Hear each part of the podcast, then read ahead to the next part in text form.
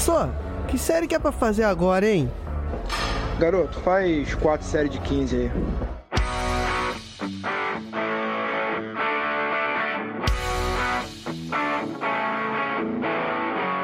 Você está ouvindo o podcast 4 de 15. Olá pessoas, vamos para mais um Drops, que é aquele podcast rapidinho, onde nós respondemos suas perguntas e eu sou o professor Yuri Motoyama e estou aqui com meu parceiro do crime, professor Gilmar Esteves. Fala galera! Tu reparou que no último podcast eu falei meu nome errado, né? Eu falei Yuri Motayama. Sério? Eu, não. eu falei Motayama. Eu falei, Caralho. Aí eu pensei, vou corrigir, mas aí comecei a engatar outra coisa. Minha mente muito louca, deixou um Motayama. Depois volta lá pra você ver. Foi engraçado. Motayama. Foi embora. e nós viemos aqui para responder dúvidas, curiosidades que envolvam ciência, treinamento e saúde. E no Drops de hoje, nós vamos responder uma pergunta que tem a ver com o podcast da semana passada, que é como a corrida afeta a sua saúde mental. Antes de começar, eu quero trazer aqui a nossa apoiadora Centauro para falar, sabe do que, Sensei? Do que? Do aniversário da Centauro de Olha 41 aí. anos. É. A Centauro, ela fez 41 anos. Não sabia que a Centauro tinha tudo isso de idade, cara. Na Caramba, verdade, é. eu não posso falar isso, né? Porque eu tenho, eu vou fazer 41 anos, né? Já estão entrando na meia idade já. Não, aqui a gente tá na idade de estourar agora. E ela fez para comemorar uma parceria com a rainha. Cara, sensei, eu, eu nem ia colocar isso no podcast, cara, mas eu preciso falar porque você é da minha época, você vai curtir. E eu tenho certeza que tem algum ouvinte que é da nossa época que vai ser atacado diretamente no coração. O coração tem um setor que é da nostalgia. Meu coração foi atacado no setor da nostalgia com duas coisas que eu tava passando pelo Instagram da Centauro e vi. Eu voltei ao passado. Para comemorar os 41 anos, a rainha ela trouxe de volta um tênis que chama Rainha F7. Eu não sabia que nem tinha esse nome, mas tu vai lembrar, sensei. Lembra antigamente um tênis da rainha que tinha? Antigamente, quando eu falo quando a gente era criança, tá? Vamos ver se eu lembro. A gente usava para jogar bola. Ele, ele era todo preto e ele tinha um, uma parte branquinha que dava volta no bico dele, assim, em volta. Ah, certeza que eu lembro. Eu, eu tive, pô. Tu teve esse tênis da rainha? Eu tive, tive. Cara, eles trouxeram esse tênis de volta. Era clássico. E, meu, é muito louco. Eu lembro, sensei, de quando eu jogava bola, ia pra educação física, eu pirava nesse tênis. Eu lembro de limpar, eu pegava um paninho e limpava essa parte branquinha, porque chutava a bola, dava uma sujadinha, né? Eu chegava em casa, dava uma limpadinha assim, eu achava muito louco deixar aquela parte branquinha, bem branquinha, limpinha. Cara, quando eu olhei aquele tênis, eu lembrei de puta, de muita coisa. Eu fiz muita coisa na minha infância com aquele tênis, cara. Muita, muita. Ah, depois eu vou entrar lá pra ver. Isso ataca diretamente no seu coração. Outra coisa que eu vi semana passada, que eu nem ia comentar, mas, cara, é muito da hora. A Centauro trouxe, sensei, a mobilete da Caloi. Você lembra antigamente que quem tinha uma mobilete era tipo o rei da, da rua? Ah, eu tinha um Walk Machine já era o, o príncipe. o príncipe. O que, que é o Walk Machine? o Walk Machine é aquele que você fica em pé, tá ligado? Ligado? Tipo, com motor de gasolina? Com motor de gasolina. É tipo um patinete, mas com motor. Tu tinha isso aí? Opa! Pô, tu era bom então, hein? Tá louco? Caraca. Era mó baratinho, cara. Era um motorzinho mirrado. Mas era legal. Agora, mobi... Agora quem tinha mobilete era outro, outro naipe, né? Na minha cabeça, quem tinha veículo motorizado e era criança, era. Porque pra mim era coisa de adulto, cara. Põe gasolina, cara. Negócio de adulto, né? E eu lembro, sensei, que eu tinha um amigo meu, Japão. Você até tá ouvindo mandar um abraço pra você, Japão. Que ele tinha uma mobilete da Caloi, igual essa que relançaram que a gente chamava de mimosa. Mimosa. Porque ela andava sozinha. É, ela era aceleradaça. E quando a gente ia andar nela, a gente tinha que segurar o freio. Que se soltasse, ela saia correndo e tinha que sair correndo atrás dela. É. Ela, ela chamava de mimosa. Mas, cara, essa mobilete da Caloi, se você olhar, cara, ela é muito bonita. Ela tem o quadro igual da mobilete antiga, só que ela tem uns pneuzão assim. É muito da hora, muito bonita. E ela é elétrica, sensei. É elétrica. Não precisa pôr gasolina, cara. Caramba. O negócio é animal. Ó, vou falar que semana passada eu tava olhando no Instagram da Centauro e assim, essas duas coisas atacaram meu coração. Eu lembrei de um monte de coisa da minha infância. Putz, que legal. Muito legal mesmo. Mas vamos deixar oh. aqui então Parabéns pra Centauro por esses 41 anos. 41 anos agora é a, é a fase da vida que é daí para cima agora, estourar agora. O Gilmar vai chegar é, um dia aí, ele vai entender. Tô chegando. Então agora, nós vamos trazer aqui um artigo que fez uma revisão muito interessante sobre essas questões que relacionam a corrida com a saúde mental. Esse artigo ele é uma revisão de escopo é, e ele se chama, né, uma revisão de escopo da relação entre corrida e saúde mental, que foi publicado no International Journal of Environmental Research and Public Health. Caraca, mandei bem no inglês agora, hein? Boa, boa. Sigou, né?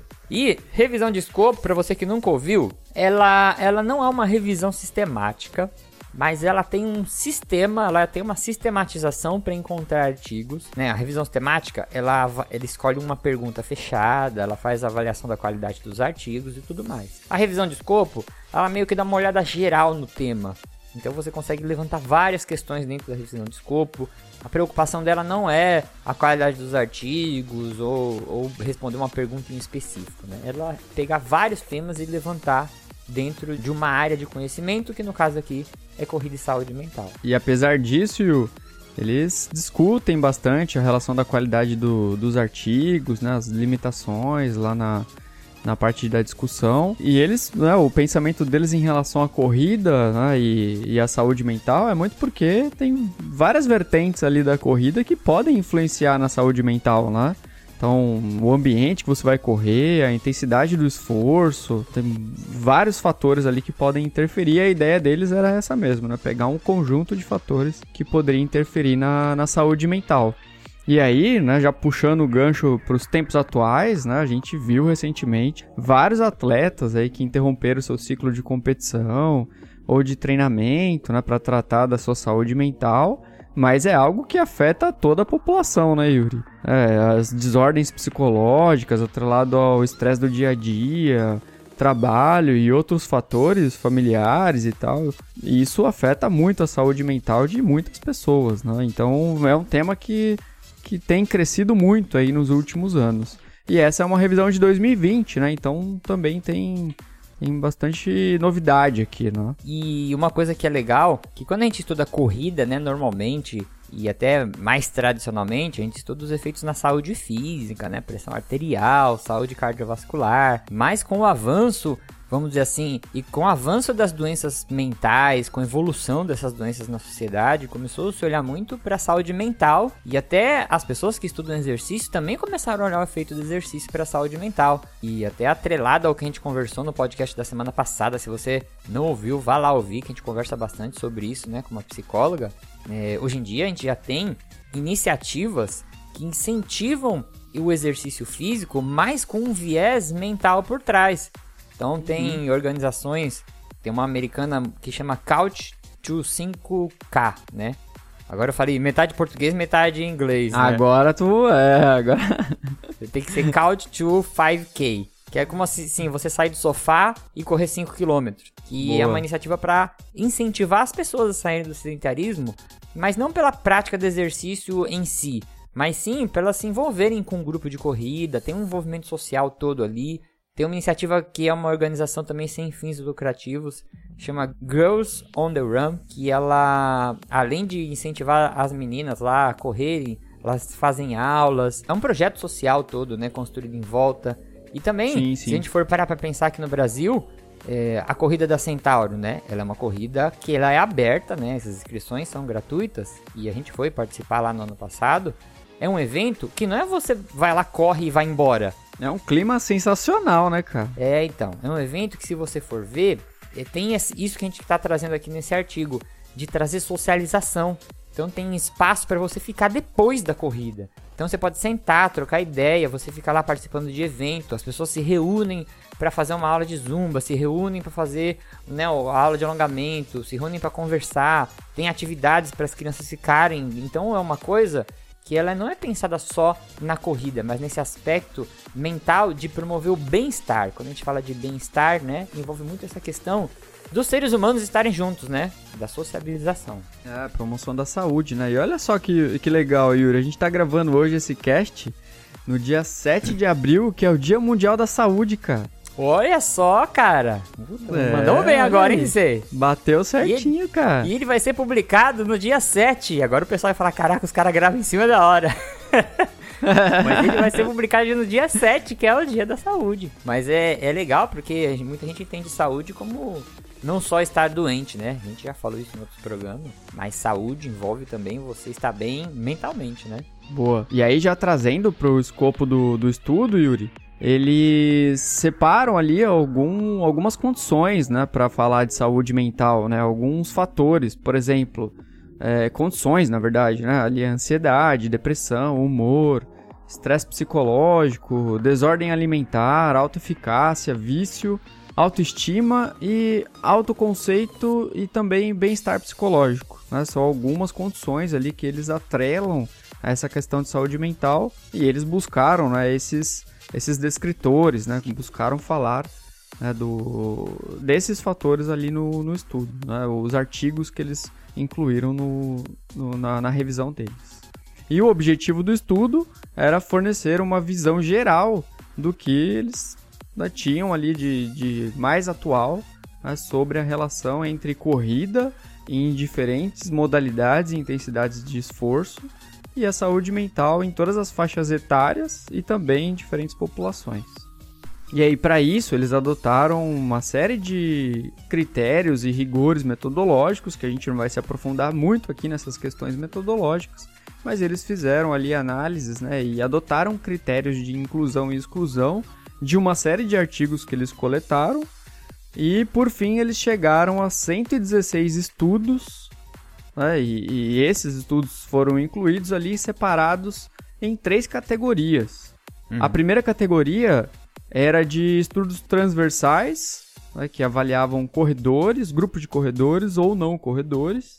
A segunda categoria que eles incluíram foi um estudo com efeito agudo, né, em que realizou uma série de exercício, ou duas séries, ou três, né, não era só, é, por exemplo, a corrida intervalada de alta intensidade, mas mas eles poderiam avaliar é, uma corrida de 10 km, ou então nos três estímulos aqui, né? Teve um estudo que fez é, a corrida no limiar anaeróbio e aí fez uma porcentagem acima né, e outra porcentagem abaixo. Então, nesses moldes que entravam aqui na segunda categoria. E um terceiro que era o efeito crônico, né? estudos longitudinais que iam ali entre duas semanas até um ano de intervenção. Boa. E agora vamos mostrar para vocês alguns resultados interessantes. Sempre todos os artigos que a gente comenta, a gente deixa na descrição, na postagem do episódio. Se você descer lá embaixo, tem referência. Às vezes o pessoal fala, ah, qual que é a referência desse estudo, não sei o que, manda lá. Sempre, todos os programas que a gente faz, a referência fica lá embaixo, aí você clica lá e acessa, tá? Então a gente vai olhar aqui Boa. sobre alguns pontos interessantes que a gente viu no artigo. Esse artigo tem bastante coisa, ele tem a descrição de cada estudo separadinho em tabelas, vale a pena para quem gosta desse tema. Primeira coisa que é interessante, eles compararam os artigos que avaliaram corredores e não corredores, né? Pessoas sedentárias. E aí é meio até meio óbvio, mas se você for comparar corredores com não corredores, os corredores eles apresentam melhores pontuações quando a gente vai avaliar características da saúde mental, como ansiedade, estresse, bem-estar e bom humor quando a gente vai avaliar os estudos somente com corredores, aí tem algumas coisas interessantes. Corredores de longas distâncias, né, aquelas pessoas correm 10 km, maratona, eles apresentam maiores índices de autoestima, né? Autoestima acho que todo mundo entende, né? E coping. Coping são estratégias mentais de enfrentamento em situações de ameaça, de desafio. Então, por exemplo, quando acontece alguma coisa no seu dia que está fora da sua rotina, não tem uma resposta programada, né, uma situação de estresse, uma situação que traga algum desconforto. O coping é como você vai contornar aquela situação ou lidar com aquela situação, sabe? Como que você vai pensar e usar uma estratégia para lidar com aquela situação. Então isso que a gente chama coping. também foi observado nesses atletas de longa duração, olha que interessante eles é, pegaram uma categoria que chama de corredores obrigatórios. O que é um corredor obrigatório? Não é um corredor onde você é obrigado a andar por dentro dele, tá? É um corredor, uma pessoa que corre e por obrigação. E aí eles viram uma correlação entre desordens alimentares e traços de anorexia entre esses corredores obrigatórios. Agora, de novo, vou pegar você. Se você não ouviu, vou te convidar a ouvir o último podcast que a gente fez, onde a gente fala sobre quando o exercício passa a ser uma obrigação, quando o exercício passa a ser um vício. Aí, uma coisa que é boa, né, que é a atividade de corrida, ela pode começar a trazer problemas aí, no caso aqui, desordens alimentares, né, e anorexia. Uhum. Então, muito cuidado também né, com a relação que você tem com o exercício. Outro ponto interessante, que tem uma correlação entre tempo de prática de corridas longas é, com redução em vícios, quando eles, os artigos que avaliaram vício, né, pessoa que tinha um tipo de vício, quanto mais tempo ela corria, melhor ela ia lidando com esses vícios, né, a gente pode imaginar em qualquer tipo de vício.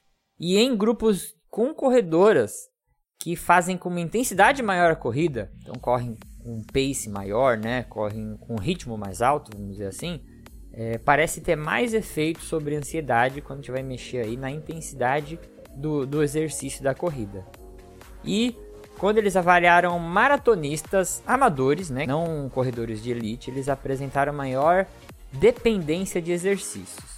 Então, são pontos quando a gente vai estudar é, os grupos de corredores. Também, numa forma geral, tem efeitos positivos. Só achei interessante trazer também que, dependendo da relação que você tem com o exercício, isso pode ser perigoso. Os efeitos agudos da corrida. Uma única série de corridas já apresenta efeitos sobre ansiedade, depressão, autoestima e bem-estar. E aí é interessante porque você fez uma série que o Gilmar falou, né? Uma corrida, que independente se, é, independente se é um hit, se é uma corrida longa, então ela já tem um efeito agudo bem importante. E também parece que tem um tempo específico para que esses resultados apareçam. Então, por exemplo, é, tem um estudo que ele não viu alterações de humor em tempos menores que 40 minutos de atividade, né, para humor. Agora, quando você vai ver avaliações em escalas de depressão, corridas leves de 10 minutos em ambientes externos já tem resultado. Então a gente pega aí em torno de 20 ou 40 minutos, ela já começa a apresentar efeitos na saúde mental. É, nenhum estudo observou efeitos adicionais quando compararam corrida urbana com corrida em parques e até com esteira ergométrica em alguns casos. E eles também não observaram diferenças entre correr em grupo e correr individualmente. Né? Correr em grupo e individualmente também são efetivos na ansiedade, né? Por mais que as pessoas às vezes possam achar que a grupo é mais motivador, tudo mais, a corrida ela tem um efeito tão interessante que até você correndo sozinho também tem efeitos. E quando a gente vai olhar a corrida, os efeitos a longo prazo, os estudos que estudaram pessoas que correram lá duas semanas até 20 semanas de corrida, ou no é, caso os efeitos crônicos, um né? Isso, efeito crônico, boa. De maneira geral, a longo prazo a gente também tem os mesmos efeitos positivos na saúde mental. Só queria trazer um detalhe que eu achei muito interessante, que eles fizeram um estudo sensei, tava até peguei esse estudo para ver, que eles avaliaram moradores de rua e fizeram um treino de uhum. corrida, né? Incentivaram eles a correr e, e melhorou a autoeficácia. A autoeficácia é uma das medidas de saúde mental, que é o quanto a pessoa se sente eficaz, capaz, acredito, né, de, de, realizar as coisas. Então, muito interessante também, porque é muito difícil você ver estudos, né, com esse tipo de população, né? Sim, sim. E o interessante é que esse estudo ele traz vários pontos chave ali para explicar cada um dessas três categorias que eles separaram, né? Explicam também questões de diferente faixa etária, né, ou diferentes condições na população. Então tem bastante conteúdo complementar para vocês lerem quando vocês forem acessar lá o, o artigo, né, e, e fazer a leitura na íntegra. Mas, e aí, no geral, tem um ponto que eles trazem que eles falam que o, o uso de fármaco, né, frequentemente, né, geralmente ele é utilizado como linha de frente ali para o tratamento dessas doenças, né, e desordens psicológicas. Mas que nem sempre é tão eficaz assim por conta da baixa adesão do consumo, né? E também por conta da recorrência né, da patologia ou, ou uma segunda condição associada. E aí eles relatam então o papel da atividade física, e aí no caso aqui a corrida, que foi a atividade física em, em estudo que eles avaliaram, que é uma excelente intervenção e também de baixo custo, né? Você também uhum. tem a questão econômica aí, né? Em relação ao, ao consumo de fármaco, né? E, e, e, a prática de atividade física é muito menos custosa. E oferece uma opção de terapia bastante eficiente também, né? Não só complementar, mas né? uma, uma, opção terapêutica ali paralela né? ao fármaco para você uhum. melhorar a sua saúde mental né, fazer a mudança do seu estilo de vida, né, que é algo que eles batem bastante aqui, né, mudar o estilo de vida, né, e tornar isso um hábito, né, para mudança ali do, do, do, quadro, né, e tratamento da saúde mental é essencial. E outra coisa que é importante, tem que sempre lembrar, quando você vai incorporar o exercício como um tratamento paralelo para qualquer desfecho, lembra que o exercício ele não vai só tratar aquilo, ele vem num pacote, né? Então se a gente tá pacote de benefícios. Mental, é, você vai ter benefícios físicos também do exercício. Isso aí é maravilhoso. E para terminar aqui, se você tem qualquer suspeita ou qualquer desconfiança que você ou uma pessoa próxima a você está é, precisando de ajuda com relação à saúde mental, essa pessoa precisa procurar um profissional da psicologia ou um médico psiquiatra, tá? Não vai falar assim, ah, vai correr que você melhora, ou toma tal coisa que você melhora. Essas doenças psiquiátricas são bem graves e elas têm que ter uma importância muito grande para serem tratadas pelos profissionais corretos. Então, qualquer suspeita que você tenha ou alguma pessoa próxima a você, procure um profissional e vai buscar ajuda, certo? Certinho, bora. Então, vamos terminar mais este Drops. A apresentação, produção e edição foi feita por mim, Yuri Motoyama, e pelo professor Gilmar Esteves. A música de abertura foi produzida pelo compositor Anderson Botega. E as vozes da introdução são do Diogo Bob e do Marlos Sanuto. Esse podcast tem apoio da Centauro e do nosso apoiador, Rafael Brecher, o homem da yoga, professor de yoga, professor de educação física e um ouvinte, ó, muito antigo nosso, grande Rafael, um abraço para você. O 4 de 15 também faz parte do Portal Deviante, maior portal brasileiro de divulgação científica em formato de podcast. Então, se você curte ciência, dá um pulinho lá que você vai achar muita coisa legal para ouvir. Fique bem até o próximo episódio e arrume sua coluna. Falou, falou sensei. Falou, viva o Dia Mundial da Saúde. Abraço, Boa. pessoal.